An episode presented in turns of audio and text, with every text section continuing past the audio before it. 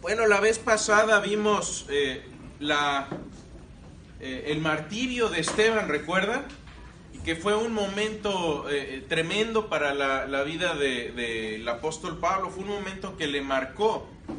Pero después viene otro momento aún más difícil, más complicado para él.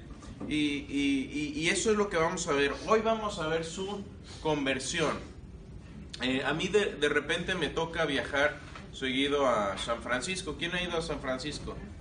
Bonita ciudad por ahí, sí. Es lindo para ir a visitar con familia. Pero esta vez estuve de trabajo ahí y me tocó ir a una ciudad que no estoy muy familiarizado. Entonces puse mi GPS, que ya ven todos tenemos, antes había que imprimir hojitas o llevar su mapa, ahora tenemos el GPS. El problema con el GPS es que si te falla, estás frito. Si no hay señal. Y si no hay señal o se te acaba la batería o lo que sea. Bueno, a mí no me pasó ninguna de esas cosas. Lo que sí me pasó es que la dirección no estaba bien. Eh, entonces, en una de esas me salí para empezar a tratar de buscar el lugar. ¿Y qué es lo que sucede con el GPS cuando eh, te vas por un lugar que no? Te lleva por la vía o te lleva por la vía más larga y, y luego, y normalmente yo le pongo una voz muy amable, ¿no? Por ahí a le gusta ponerle la voz a... Y a veces no cae bien. Ahí está, recalculando.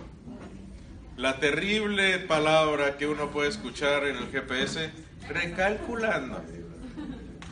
Y después, dese vuelta en el primer retorno. Ya- Retorno a mí se parece. Exactamente. Ahí ya sabes que estás mal. Porque muchas veces hay un retorno más cerca o hay otro camino alterno, pero la máquina no sabe otra cosa y te dice, tienes que darle la vuelta. Tienes que encontrar el primer retorno. Bueno, afortunadamente, gracias a Dios, sí llegué al destino, llegué un poco tarde, pero llegué. Pero ah, cuando escuchamos estas palabras de retornar, de cambiar, de cambiar el curso, eh, me viene a la mente Pablo que le tuvo que dar una vuelta completa a su vida, le tuvo que dar un giro tremendo Pablo a su vida. Ah, Pablo llevaba un rumbo claro, él sabía para dónde quería ir, él tenía una visión, tenía un pasado también que lo impulsaba, pero tuvo que dejar todo eso y tomar otro rumbo que Dios le marcó. Hoy vamos a ver esa historia. ¿Qué les parece? Entonces, eh, cuando eh, eh, esto es lo que vamos a, ver en resumen en, en la clase de hoy, vamos a revivir la historia de Pablo cuando se convierte. Vamos a ver algunas preguntas rele- relevantes en cuanto a su conversión y vamos a ver algunas aplicaciones prácticas de esto también. Entonces vamos a, vamos a meternos un poco a la, conver- a la conversión de Pablo. Es interesante que Hechos fue escrito por quién? Lucas, el mismo eh, Hechos se puede ver como una continuación del Evangelio de Lucas. Y en este eh, eh, es interesante la importancia que le da Lucas a la conversión de Pablo. Porque primero lo relata en Hechos 9, después lo relata en Hechos 22 y después lo vuelve a relatar en Hechos 26.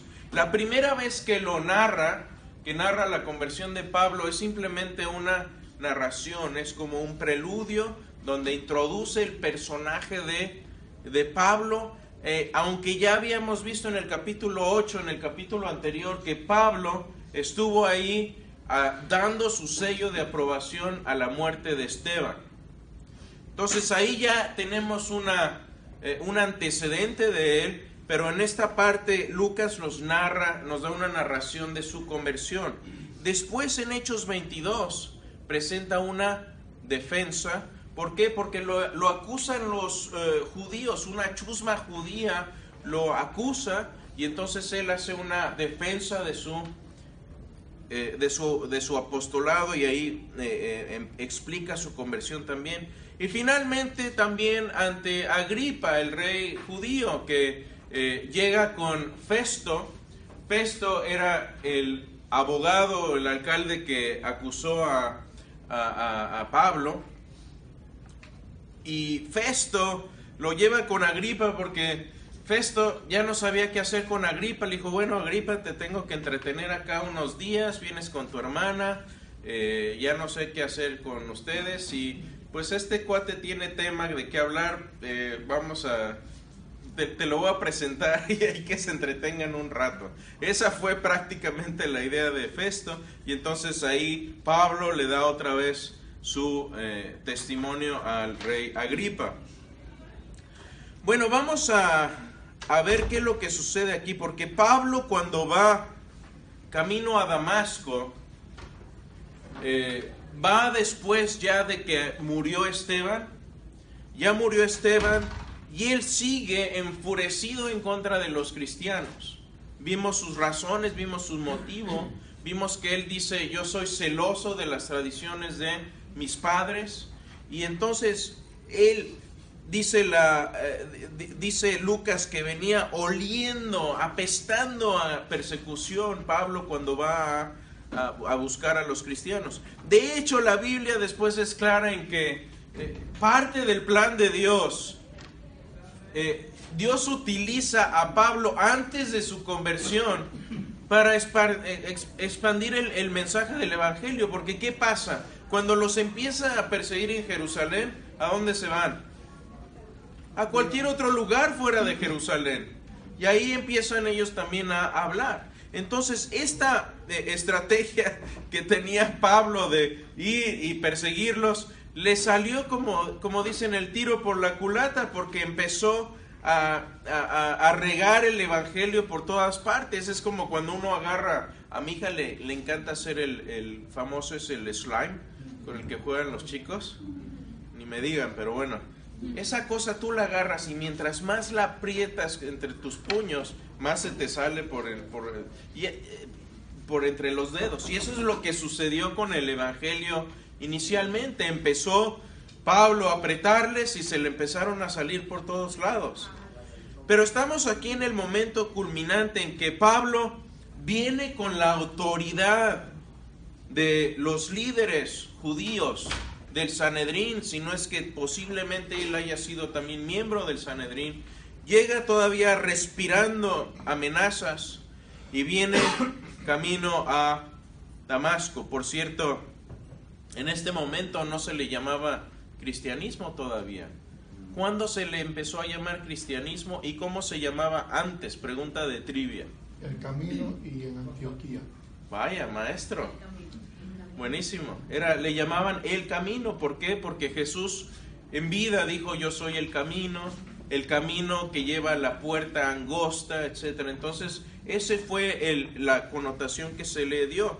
Entonces va Pablo acá, ya camino a Damasco. Es el camino a Damasco, Pablo. Y por ahí Pablo, Pablo por cierto no venía solo. Recuerdan que venía con un, un grupo de guaruras ahí. No son levitas, pero venía con sus, con sus, con sus guaruras. ¿Saben lo que es un guarura? ¿Se entiende lo que es un guarura? A ver, otro, otro término coloquial. ¿no? Guardaespaldas. Sí, es un guardaespaldas. Venía con guard- varios policías levitas. Es decir, estos traían, era, eran guardias que traían la autoridad del Sanedrín en ese momento también. Entonces viene con él, acompañándolo. Y Pablo viene en este camino a Damasco. Y por cierto, tenemos ahí un dato interesante que Pablo va llegando a- va, va empezando su jornada a mediodía. Ahora piensen en esto, está en el desierto, camino a Damasco, no está cerca, eh, no sabemos si iba a caballo o no, eh, ahí si uno lee el texto con cuidado, van a, van, a ver que posiblemente los, los levitas venían a pie Eso no quiere decir que a lo mejor se bajaron de los caballos, no sé, pero los caballos les, les habrían cortado la distancia a un tercio más o menos de, de- de tiempo. ¿sí? Ir a caballo en el desierto, ir a pie. Ahora, no sabemos exactamente si ven algunas pinturas ustedes de la... ah, hay una pintura muy famosa de Caravaggio donde está Pablo caído y el caballo está al lado.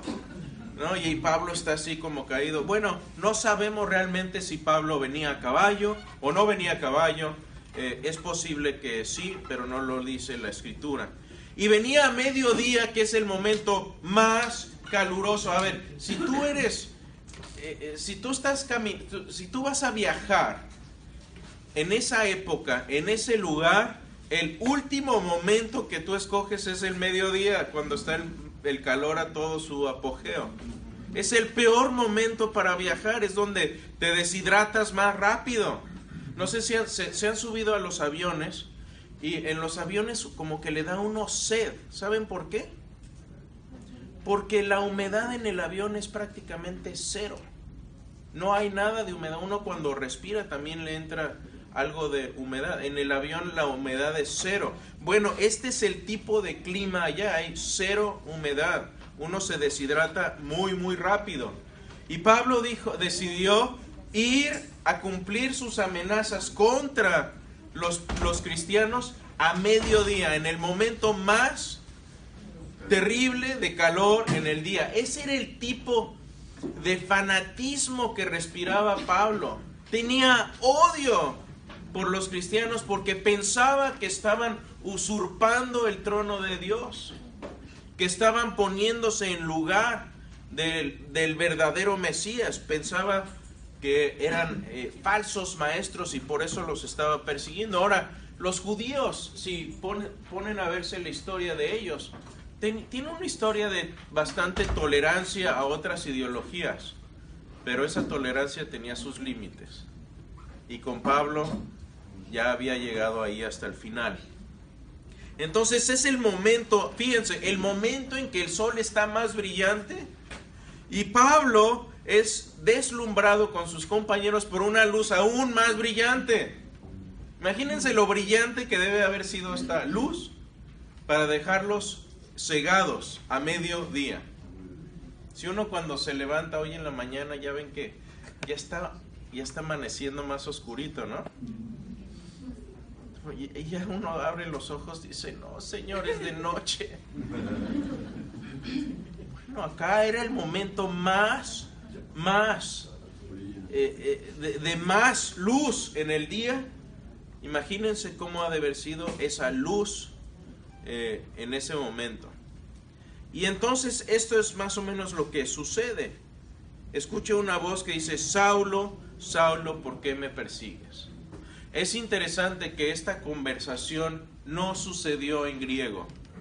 Cuando uno pasa a este relato de Lucas, eh, sabemos que no está, obviamente Lucas escribió en griego, pero este relato tiene muchos ah, arameísmos, es decir, vienen varios términos del arameo que nos dicen que la conversión, la conversación original seguramente se dio en arameo. Porque primeramente utiliza el nombre judío de Pablo. ¿Se acuerdan? En la primera, segunda clase vimos los nombres de Pablo. Bueno, Pablo era su nombre judío por excelencia, Saulo. Él dice, Saulo, Saulo, ¿por qué me persigues? Pablo contesta, ¿quién eres, Señor? Ahora aquí no, no, esto no es un reconocimiento de deidad, eh, es simplemente una forma de respeto. Eh, no es necesariamente que Pablo ya en ese momento estuviese aceptando la, eh, soberanía o la divinidad de Jesús. Es simplemente un título de respeto. Es como, a ver, yo, qué bueno que no está, no está mi esposa ahorita, pero tuve una eh, novia de Costa Rica hace... Pero fue hace como dos mil años. De hecho, de hecho puedo decir que fue el siglo pasado.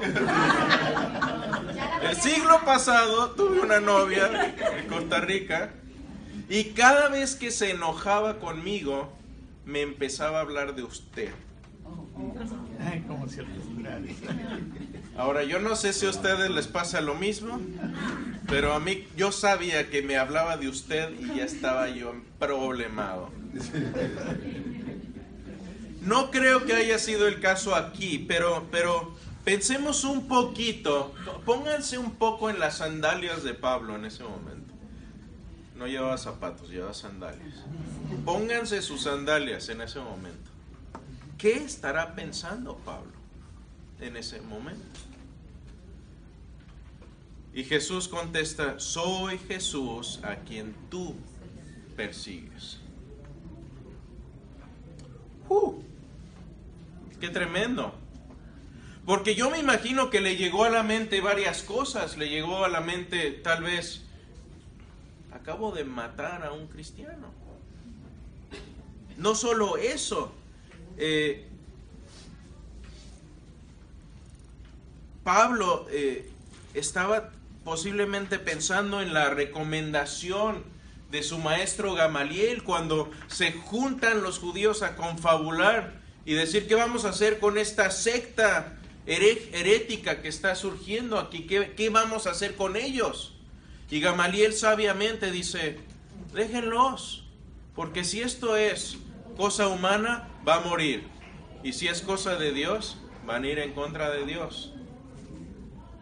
A lo mejor dijo, uy, hubiera escuchado a Gamaliel. No lo sé. No sé qué habrá pasado por su mente. Pero la persecución de Pablo era una persecución a lo que él mismo después ya se refiere como el cuerpo de Cristo. Es una eh, alusión a la iglesia. Ustedes son miembros, son parte del cuerpo de Cristo. ¿Cierto? Unos son manos, otros son pies, otros son bocas, porque ¿cómo les funciona? ¿Ah? Pero usémosla para el bien. Pero Pablo utiliza esa forma de hablar y dice, son cuerpo de Cristo. Y es curioso aquí que Pablo es ordenado como el GPS. Da la media vuelta. Date vuelta. Vamos a ver este pasaje en Hechos 26, el último pasaje. Dice, porque para esto he aparecido a ti, le dice Jesús, para ponerte por ministro y testigo de las cosas que has visto, de aquellas en que me apareceré a ti, librándote de tu pueblo y de los gentiles, a quienes ahora te envío para que abra sus ojos para que se conviertan de las tinieblas a la luz y de la potestad de Satanás a Dios, para que reciban por la fe que es en mí, Cristo dijo, perdón de pecados y herencia entre los santificados. Ven que muchas empresas tienen un eslogan de con su visión, ¿sí? La visión de Microsoft en los 80 era poner una computadora personal en cada hogar con su software. Esa era la visión. ¿La cumplieron? Prácticamente. Bueno, aquí de manera similar viene Jesús directamente y le dice, vas a dar la media vuelta. Tenías una misión, pero esta va a ser ahora tu misión vas a tener una perspectiva ahora distinta. Yo me pregunto, si nos pasara esto así a nosotros, si se nos apareciera Jesús, ¿qué le diríamos? Yo no sé qué le preguntaría. Yo, creo que saldría una pregunta de mi boca, porque soy muy preguntón pero no sé, no sé, la verdad no tengo idea. O, o qué tal si refraseamos un poquito esto y decimos, ¿qué te, ¿qué te diría a ti Jesús? te diría, dale, vas por buen camino. O te diría, ¿sabes qué? Devuélvete. Pensemos en eso, porque eso fue lo que le pasó a Pablo. Pablo pensó que tenía el camino ya trazado, que tenía clara, era maestro de la escritura, él ya conocía el Antiguo Testamento al dedillo, lo tenía memorizado, era maestro de maestros. Y sin embargo Dios le dice, devuélvase, va por el camino equivocado para reflexionar. Y bueno, entonces después de esto llega allá a Damasco, pero Pablo queda ciego. Lo ciega esta luz. Ahora, imagínense qué es lo que pasa acá, porque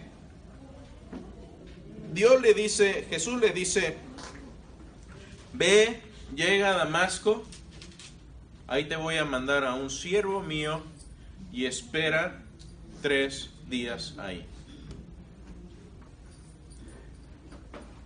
Yo no sé ustedes, pero yo soy malísimo para la paciencia. ¿Quieren verme desesperado? Pónganme a, a esperar. Cuidado cuando le pidamos paciencia a Dios. Yo ya dejé de hacer eso. Pero Pablo, yo veo el temperamento de Pablo, que era impulsivo, que era eh, colérico, que era... iba a la batalla al frente y le dicen, ah, no solo date la vuelta, sino que eh, espera aquí. Me imagino a Pablo, ¿qué es esto? ¿Y qué es lo que hace uno cuando no tiene nada más que hacer que esperar? Yo no sé ustedes, pero com- comer y empieza la cabeza a dar vueltas, ¿no? ¿Sí o no? Empieza a dar vueltas la cabeza. Yo cuando no tengo nada que hacer, la, cabeza a dar vueltas. Y es eso en lo que estamos aquí. No soy bueno para esperar. Odio, detesto esperar. Pero a veces Dios nos manda a esperar. ¿Saben qué? Eh, eh, Dios dejó a David por años ahí entre las ovejas apestosas antes de decirle, ¿sabes qué? Eres el ungido. Dios nos prepara en los momentos de espera y en los silencios. Pero no nos gusta. Hay que aprender a disfrutarlos también, esos momentos. Sí, hermana. Elsa. Eh, Cuando, eh, siempre creí que la aparición de nuestro Señor Jesús a Pablo había sido, como dice, como una luz, ¿verdad? Dice la palabra. Muy brillante, sí. Él lo miró a Jesús, al Jesús que caminó con los discípulos, Ujú. Lo miró o solo miró la luz. Bueno, eh, si vemos el texto, yo creo que no le vio personalmente, pero sí supo quién era porque lo escuchó muy claramente. Eh, yo creo que cuando uno lee el texto no hay duda alguna de que estaba hablando con Jesús y obviamente a él tampoco le quedó ninguna, eh, ninguna duda al respecto. Y con respecto al texto de que a Dios nadie lo ha visto, pero Dios es Jesús. Sí, hay que hacer una diferencia entre, entre lo que es una teofanía o una cristofanía, que es una aparición o una manifestación de, es decir, eh, cuando yo les enseño una foto aquí de esta, que es la puerta de Damasco, no están viendo la puerta de Damasco, ¿o sí? ¿Sí o no? Es lo mismo, es lo mismo, es una representación, una aparición, etcétera. Entonces, aquí se refiere a ver a Dios en todo su poderío, su gloria, en persona, uno a uno, como iguales. Es decir, lo que esto nos dice es, eh, como cuando hablamos con una persona de mucho respeto y le empezamos a hablar de tú, y dice, oye, pues no somos parientes, ¿no? Es como Sí. una vez fui a un país de África. Ajá, una, a una iglesia católica. ajá, Y a mí me sorprendió el hecho de ver un, un Cristo negro. ajá. Porque todavía lo veía de, ojos azules. Y, Ajá. yo, "Mm, ¿Pero qué es esto? Güero de ojos azules. Sí. Como Entonces, Hollywood. digo, ah, entonces pues entendí que era como Esa es la imagen de Jesús para ellos, para poder conectarse con ellos. Ya. ¿verdad? Para comprender el contexto, ¿verdad? Sí, sí. Pero a ver, ni uno ni otro, ¿eh? Porque Jesús era semítico. O sea, eh, seguramente tenía ojos cafés y, y piel tostada, pelo oscuro, eh, pero no, nada de, nada de Hollywood. ¿Alguien más? Levantó la mano. Quería señalar algo que es interesante también en lo que se refiere la señora. Ajá. Este, en ese momento me parece muy interesante que los que estaban con él vieron la luz, mas no escucharon la voz. De hecho, vamos a ir a eso, porque de ahí se agarran algunos a decir, uy, hay contradicciones aquí en el texto, ¿qué es lo que está pasando acá? Ajá. Muy buena observación, vamos a, discutir eso en en un momentito. Pero eh, yo me imagino que Pablo habría estado en su cabeza como grabadora pasando por su mente los últimos días y los últimos momentos antes de su contacto tan dramático con, con Jesús. Y seguramente habría pensado, murió Esteban y yo estuve ahí y yo fui el que lo persiguió. Pudo haber pensado también, pero ¿cómo es posible si las escrituras dicen que el Mesías es el bendito de Dios y él fue crucificado? ¿Cómo, cómo- cómo- cómo funciona esto? Su teología debe haber estado hecho pedazos en ese momento. De hecho, si leen Gálatas 1 después, Pablo dice, me retiré un tiempo, me retiré tres años a Arabia, no Arabia eh, como la conocemos, sino posiblemente a las entradas de Siria, y se retiró tres años. Mucha gente especula, bueno, ¿qué fue lo que estuvo haciendo Pablo tres años ahí? Yo creo que estuvo pensando en estas cosas. No sé si tuvo contacto ahí también con Jesús o no, pero esto fue un momento de choque. A ver, y hay momentos así en nuestra vida. Yo no sé si recuerdan ustedes, pero casi todos podemos recordar exactamente qué es lo que estábamos haciendo el 11 de septiembre del 2001 en la mañana. Yo estaba estacionando mi coche en el centro para ir a la oficina cuando escuché la noticia. Son momentos de choque, son momentos que te marcan, son momentos que no se te olvidan. A ver, ¿qué padre aquí se le olvida el nacimiento de alguno de sus hijos? Es un momento de choque por muchas razones. ¿Sí? A la mamá no se le olvida. No, y, y, a ver, honestamente muchos dicen, uy, es que es precioso. No.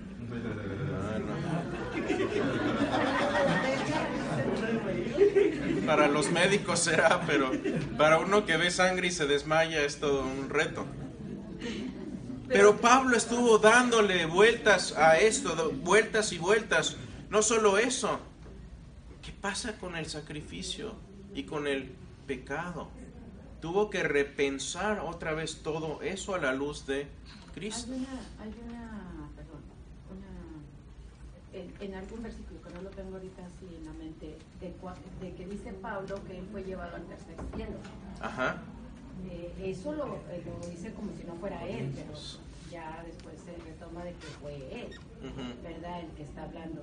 Él, él cuando lo habla no se refiere a él, pero después se da uno cuenta de que por los teólogos que fue él.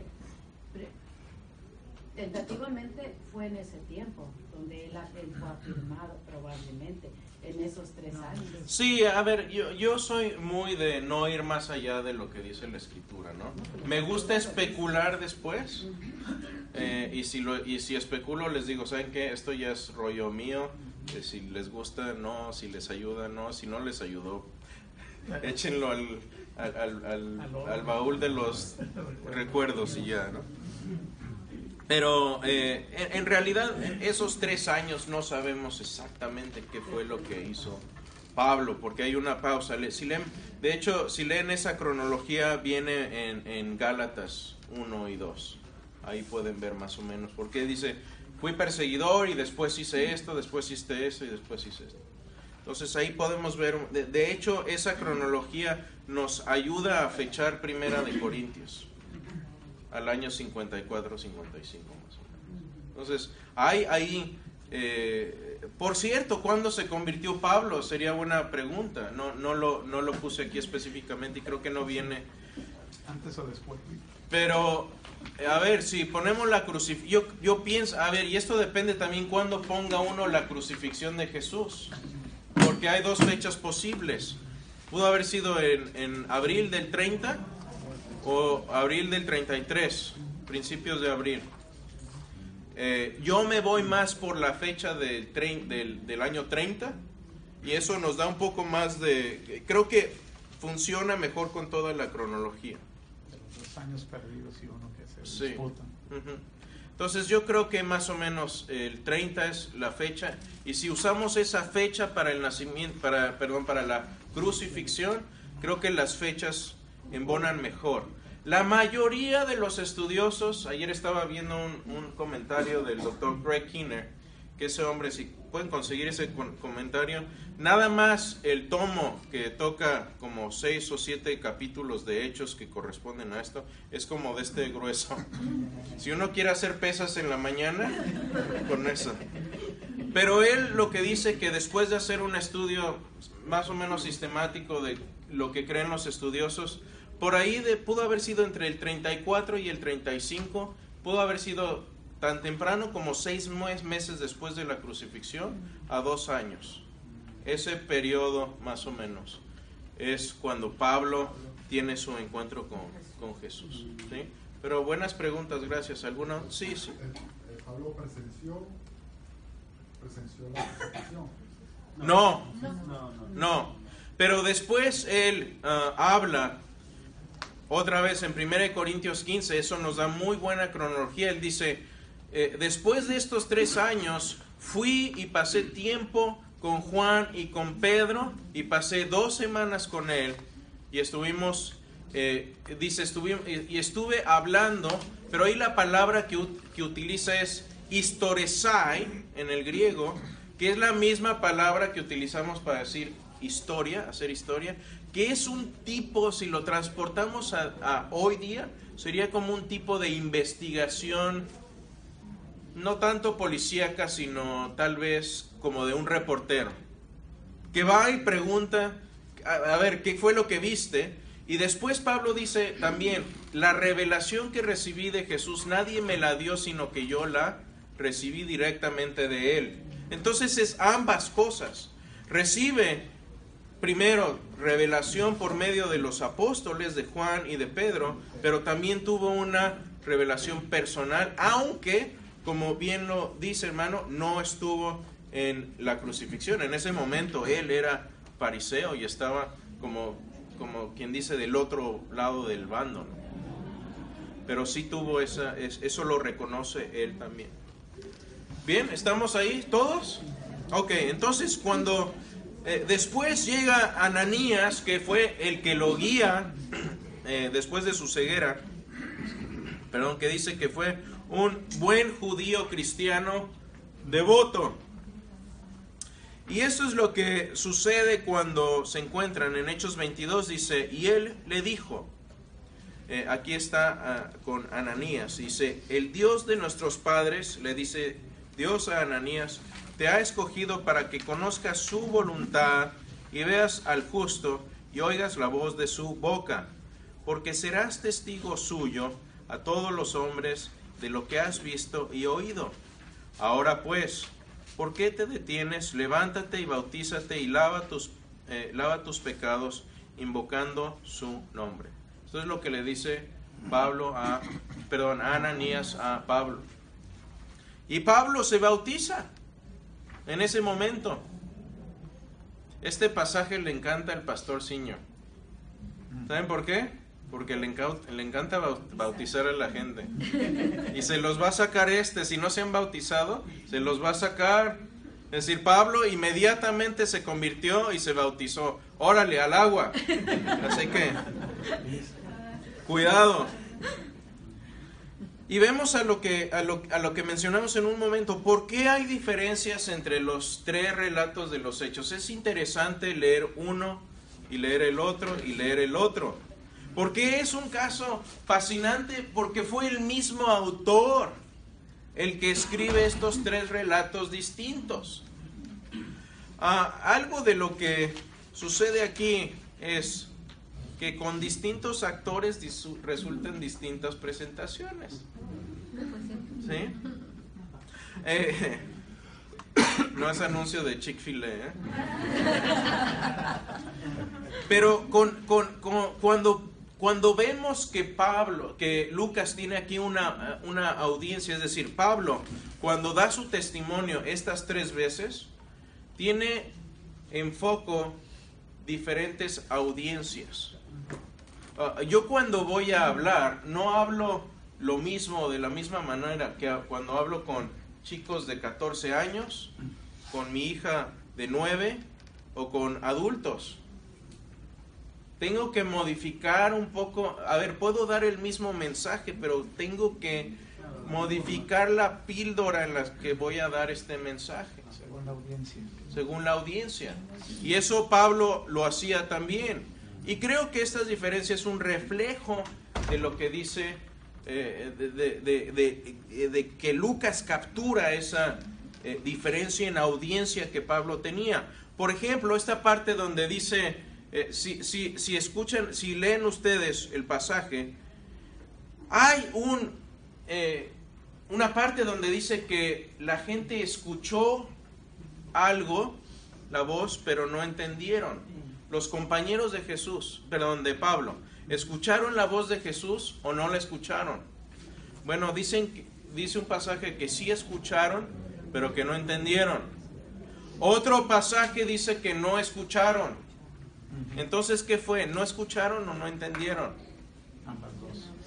Bueno, mi hija de 12 años a veces tiene la tendencia de hablarme desde el piso de arriba. Y me dice, papá, ese es- ¿Y ¿yo qué? Y me dice exactamente lo mismo, en exactamente el mismo tono de voz, en exactamente el mismo volumen. Y le voy a decir, ¿qué? Y me vuelve a decir lo mismo, en el mismo volumen, en el... Y ya por fin le digo, ven, baja. Le digo, me estás diciendo la misma cosa, en el mismo tono y en el mismo volumen, tres veces. Si no oí la primera vez, la tercera tampoco voy a oír. Pero, ¿oí algo? Sí oí. ¿Pero qué decimos? No te oí. No te oí.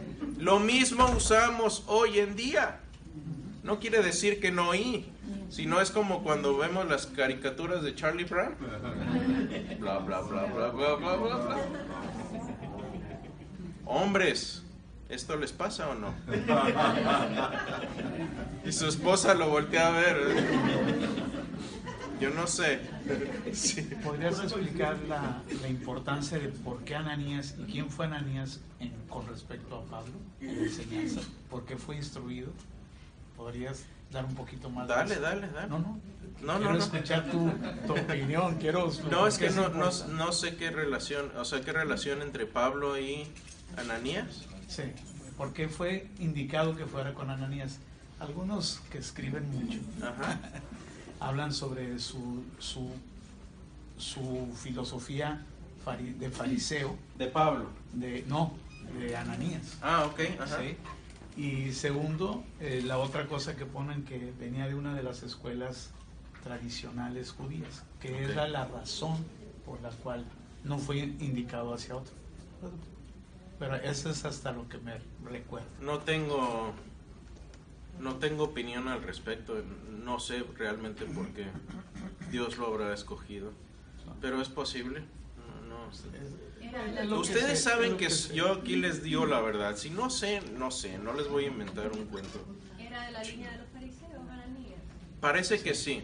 Y se sabe si era de A ver, se sabe que, Sí. por lo menos se sabe con certeza que era judío, porque el pasaje no lo dice. Sí, entonces yo me imagino que Dios va a escoger a alguien con el que Pablo pudiera empatizar y pudiera tener ahí una relación, es decir, alguien que pudiera abrazarlo y decirle, a ver, ya te dieron el chicote, aquí está la zanahoria, te quiero enseñar qué es lo que está pasando acá. A ver, Ananías también, o sea, tenía cinco razones por las que no quería ir con Pablo, porque sabía quién era él y sabía su reputación. Ah, pero me gusta la actitud de Ananías que él dice, está bien, es como si ustedes les dijeran, ¿saben qué? El Chapo está en la cárcel y quiere que alguien le vaya a hablar de Jesús. Dele.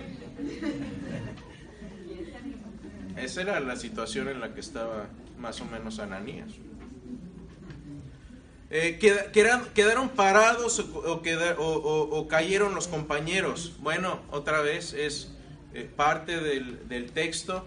Y si ven, estas cosas no son realmente importantes, no son eh, realmente relevantes. Aquí hay algo de controversia también en cuanto cuando hablamos de la conversión de Pablo. ¿A qué nos estamos refiriendo realmente? ¿Se convirtió Pablo en qué sentido? Porque se acuerdan cuando vimos por qué no soy judío o lo soy. Hablamos de Pablo. Y hablamos de que Pablo, yo creo que si le preguntáramos hoy, Pablo, ¿cuándo te hiciste cristiano? Él diría, a ver, no fue que me hice cristiano en sí, sino que tuvo una reconfiguración de su judaísmo. Porque él veía el cristianismo como el judaísmo completo. Era la continuación, del, es decir, lo que nos han hablado nuestros padres desde entonces del Antiguo Testamento, el camino va por ahí y el camino se llama Jesús. Ahora sí tuvo una conversión en el sentido de que tuvo que dar media vuelta y repensar su teología a la luz del Mesías, ya ha venido. Y pensar en, que, en qué significó el, el- el- el sacrificio de Cristo a la luz de su propio pecado. Porque si Levítico dice que maldito es el que muere colgado de un madero, entonces, ¿qué significa eso? ¿Quiere decir que Jesús fue maldito? Quiere decir esto. Pablo después lo explica y dice, no, él no fue maldito por nada que él haya hecho, sino por lo que yo hice. Y por eso Dios lo toma como un cordero sin mancha para que pueda hacer la expiación de mi maldad. Pablo entiende eso, pero le tuvo, le tomó tiempo reconfigurar su judaísmo a la luz de la vida y la muerte y la resurrección de Jesús. Pero eventualmente todo, como decimos, le hizo clic y lo escribe y lo vemos en sus cartas y las tenemos. No es verdad que él siguió toda su vida como justificado por la ley y luego en todas las epístolas de, de él habla de comunicación por medio de Cristo, no Yo creo si uno hace un estudio sistemático, sobre todo de Gálatas y Romanos, va a ver ahí que Pablo, de hecho, hace la, la analogía entre la ley y el cristiano como con un pedagogo y un niño al que se le está instruyendo. Tiene su utilidad, te enseña muchas cosas, pero no vas a vivir con el pedagogo toda la vida porque eventualmente tienes que independizarte y ir a una vida más plena y esa vida más plena es Jesús. Entonces no quiere decir que invalidó la ley, es como decir, uy, mis maestros de primaria no sirvieron para nada. No, pero no te vas a quedar en primaria toda la vida. Muy sencillo. La palabra conversión hay que estudiarla, la etimología y lo que significa para poder entender una cosa es creer, y otra es convertirse. Es decir, una es una aceptación, mientras la otra es un cambio de. Entonces él dio la media vuelta e hizo un cambio de para seguir, pero son Sí. dos cosas diferentes. Sí, por eso me gusta la palabra reconfiguración de sus creencias judías. Así Pero él, si le yo creo que si le preguntamos hoy, Pablo, ¿cuándo dejaste de ser judío? Dice, ¿qué? No, ¿por qué? Porque como dice después él mismo, somos un, eh, un- un- una rama injertada en el tronco judío y él es el que nos alimenta. Entonces Pablo era judío, pero era un judío completo. Ahora después, con la venida de Cristo, se considera un judío completo. Y eh, él dice, de- de- podemos decir esto, judíos y gentiles estaban en la iglesia unánimes, pero seguían siendo judío y gentil. Sea, es como, eh, eh, es un poco como decir, bueno, ahora que eres cristiano ya no eres mexicano. No, pues sigo siendo mexicano. O sea, mucha honra. Pero eh, no, deja, no dejaron de ser judío y gentil. ¿Sí? ¿Entiendes? Y finalmente esta es la comisión de Pablo. Pablo fue no solo transformado, reconfiguró sus creencias en esta eh, conversión, entre comillas, si lo podemos llamar, pero es llamado también. Y Pablo así lo dice en Gálatas, dice, cuando agradó a Dios, me apartó desde el vientre de mi madre y me llamó por su gracia revelar a su Hijo en mí. Entonces Pablo eh, tenía esta conciencia de que había sido apartado, que Dios tenía un plan y que ahora ese plan se había revelado en su vida y esto lo ve retroactivamente ya después en Gálatas. ¿Alguna última pregunta? Sí. Yo he escuchado un par de estudios donde utilizan un término y dicen judíos renovados. Primero, no sé si es correcto el término, si se refiere a lo mismo en cuanto a los judíos que reconocen a Jesús como el Mesías. Bueno, en, en cierta forma, pues sí, todos tenemos que ser renovados. Seas judío, seas mexicano, seas australiano o seas gringo, necesitas ser renovado. Entonces, Pablo eh, tiene este encuentro y esta eh, renovación porque tu origen no te hace salvo. Sí, el que seas, el que vivas en gallinero no te hace gallina. Y eso es lo que Pablo eventualmente comprende. El, el- el- decir que eres cristiano o hacer ciertos ritos o hacer ciertas cosas no te hace salvo, no te hace seguidor de Jesús. Es mucho más profundo que eso y eso es lo que vemos en todas las cartas después de, de Pablo. Entonces, esos términos son un poco vagos y hay que desempacarlos para entender bien qué es lo que realmente se refiere, yo creo. Podríamos decir que él, si vamos a la primera clase que nos dio, seguía siendo judío de nacimiento, eh, de sangre, pero no de religión, porque ellos sostienen en su religión muchas cosas que como cristianos no lo, no lo hacemos. Por ejemplo, el, el- el- creo que es Hanukkah. Bueno, El Hanukkah. tendría Hanukkah. que dejar de hacer algunos de esos ritos y, o sea, no entiendo porque si para mí él sigue siendo judío de nacimiento, pero Ujú. cristiano, o sea, convertido. ¿Tú crees en el Antiguo Testamento? Amén. No has tenido que abandonarlo al ser cristiana, ¿no? Lo mismo te diría Pablo. Ahora, hay tradiciones que son buenas y hay tradiciones que son dañinas. Yo tengo la tradición de comprar un calendario de Lego en el, y en los primeros meses de diciembre lo abro con mis hijas. Eh, ¿Tiene que ver con el cristianismo? Con... No, pero es una tradición que nos gusta como familia. No la tengo que abandonar. Hanukkah, la verdad es que ni me va ni me viene si lo quieren festejar o no un judío. Ah, no le veo nada de malo. Ahora, hay costumbres y tradiciones que sí van directamente en confrontación contra los preceptos de la escritura y esas son las que hay que Porque, por ejemplo, a lo evitar. mejor él dejó de ir al templo. En ese tiempo, en ese momento, Ajá. los judíos seguían haciendo el sacrificio de lo, en, el, en el- en el templo, ¿no? A lo mejor él dejó de Pues, hacer les, pues sí, pero para el año 70 ya Ah, el templo dejó de existir. Probablemente no lo que se hace, sino lo que se es. Exactamente. Lo- el mensaje básicamente de Jesús era esto. El reino de los cielos no es algo físico, sino es algo que primero sucede en el, en el universo cuando viene Jesús a morir y después eso cumple una transformación o debería cumplir una transformación en tu corazón, en tu vida. Y esto eventualmente va a culminar con la renovación de tu cuerpo físico y de la tierra y del cielo físicamente también. Es una renovación que ya empieza a suceder pero que no ha culminado todavía. Es como cuando decimos, como cuando los aliados ganaron la Segunda Guerra Mundial, pero todo seguía en ruinas y todavía no se firmaban los tratados de, de paz. Pero ya, a ver, está en ruinas, sigue habiendo sufrimiento, muerte, pero la batalla ya se, la guerra ya se ganó. más o menos es el punto. Último, rápido, ajá. rápido.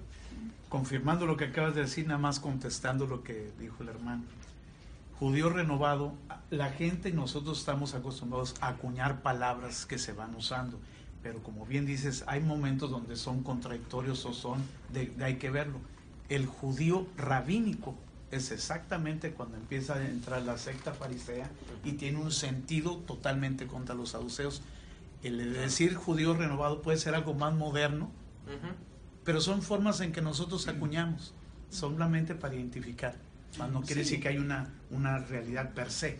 Sí, hay Sí, que sí. desempacar, muy bien, hay que desempacar los términos, porque Sí. tú le preguntas a un mormón, oye, ¿tú eres cristiano? Sí, Exactamente. pero creen que Dios fue creado y que vive en un planeta que se llama Colo.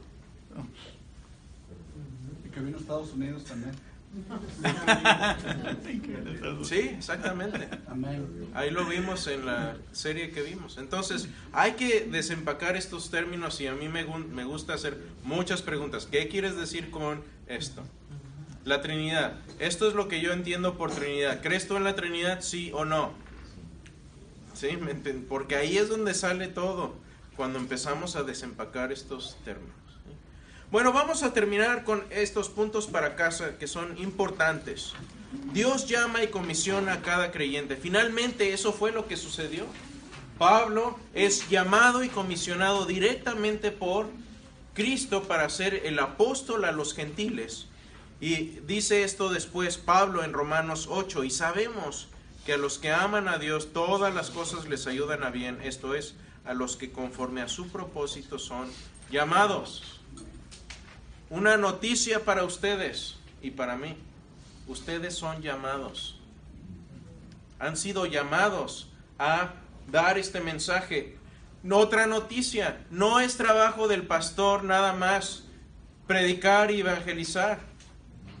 Por eso se llama cuerpo de Cristo. Es trabajo de ustedes y mío. Iglesia. No es de que, a ver, yo te llevo a la iglesia y ahí que el pastor te hable. No, hermano, haz tu trabajo. ¿Estás siendo llamado o no? Pablo lo hizo. ¿Lo estás haciendo tú? ¿Por qué se convierte Pablo? No voy a leer todo esto, pero pensemos en lo que significa para nuestro cristianismo. Que Pablo la tenía armada, como decimos en nuestros países, la tenía hecha.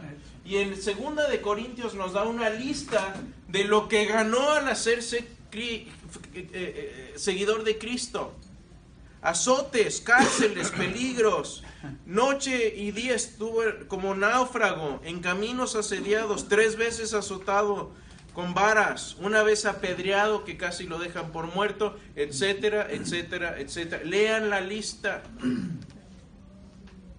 ¿Por qué se convierte Pablo? Aquí me gusta lo que dice mi amigo el detective J. Warner Wallace. Hay tres razones por las que la gente comete crímenes y lo que nos impulsa a hacer cosas. Primero es la codicia financiera. Pónganse a ver, todos los crímenes tienen una de estas tres razones. O codicia financiera, o codicia sexual, o un deseo relacional, o una búsqueda de poder. Pablo ya tenía poder, tenía su ciudadanía romana, había estudiado con, tenía el poder del Sanedrín, si no es que era miembro. Era cuate y amigo. A ver, se, se trataba de piquete el ombligo con el sumo sacerdote. Ya tenía el poder. No necesitaba hacer más amigos. Y tampoco creo que le salieron mujeres, porque Pablo era feo. Ya lo vimos. Ahí quién sabe, no sabemos. Su encanto tenía, pero si hubiera sido un mujeriego, habría tendríamos escritos de sus detractores. ¿Qué fue lo que ganó? Ganó, ¿saben qué fue lo que ganó?